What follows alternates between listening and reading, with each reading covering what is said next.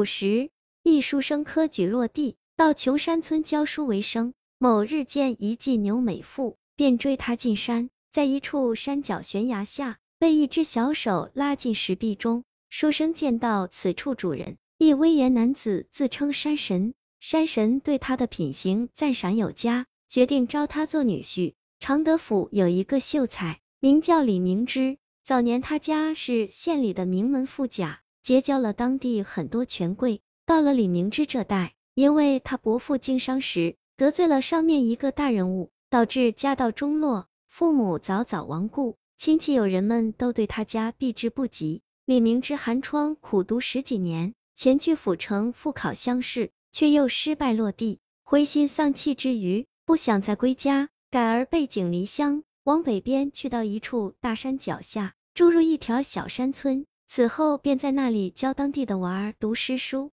平时，李。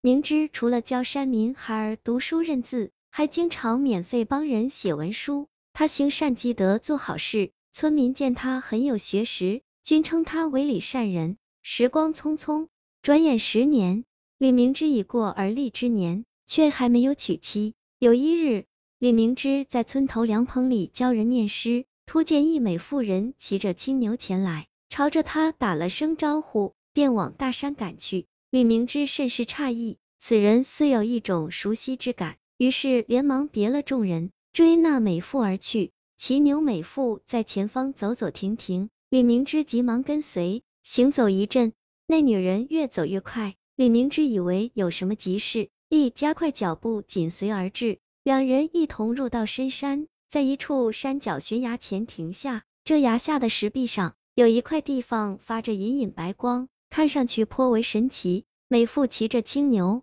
一下钻入石碑部，见了李明之，十分好奇，左右顾盼，轻声叫唤：“这位娘子，你去了哪儿？”自己抬手摸摸石碑，里面突然伸出一只小手，一下将他拉了进去。李明之被拉入到石碑里，却发现自己到了一处桃花坞，四处皆是青山绿水，鸟语花香，桃花盛开。眼前一童子有礼作揖道：“李相公，我家主人有请，且随我前来。”童子说完，沿着青石小路轻步前行，李明之只得跟着。不一会儿，两人来到一处府邸前，里面正响着笙箫歌曲声。李明之非常吃惊，抬步进去，见上方坐着一个浓眉大眼的威严汉子。此人发出一阵洪亮爽朗的笑声道：“吾乃此处山域的山神。”闻李相公乃有德之人，特邀来赴宴。李明之听罢，连忙跪拜行礼，对方却伸手挽他，表示免礼。两者双双入座，三个狐女便从内殿缓缓步入，跳起长袖舞，两只梅花鹿则吹箫，数只金毛猕猴打锣鼓，气氛异常热闹欢乐。李明之看得喜悦，连连称奇。山神又与他对饮几杯，然后问李相公。娶妻未曾，李明之先是作揖回道：“小人半生坎坷，素未有中意女子。”山神一听，脸色大悦，朝后殿大喊一声：“换山儿！”片刻后，只闻隐隐传来铃铛声，一阵芳香袭来，垂帘处便走出一个娇美小女子，长得玲珑水灵，眼若秋水，柳眉凤眼，樱桃小嘴，美如天仙。李明之一见。就对此女子痴迷起来，手中酒水不自觉挥洒出来。山神便笑道：“此乃吾女，名唤山儿。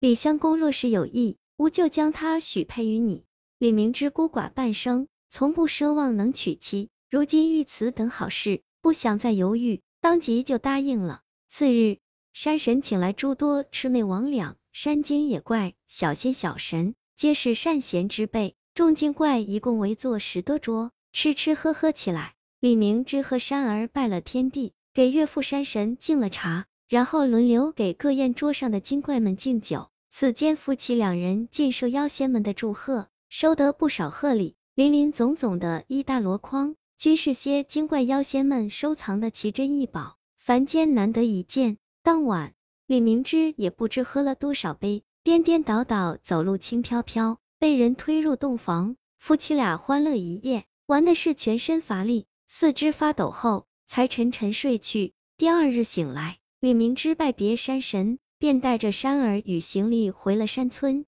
村民百姓见到他带回一个天仙媳妇，纷纷前来道贺追问。李明之则毫不忌讳的说：“此乃山神之女，吾之妻。”此后，李明之夫妻更是受到当地人敬仰。他夫妻俩更是现在有了许多财富，更是拿出那些异宝换了金银，用来帮助当地的穷人，还修桥造路，做了许多善事。李明之经常进山拜见岳父，转达山神意愿，让村民知道群山之中什么动物不可杀，什么花草树木不能采等等。这人神精怪之间，竟慢慢达成共识，使得附近一带方圆百里连年风调雨顺，人人欢乐。李明之和妻子亦是恩爱无比，一共生下七个儿女，个个聪明能干。李家也在这个新的村子里生根发芽，成了受人尊敬的家族。夫妻俩在山村里居住六十年，竟容颜未老，脸色越发红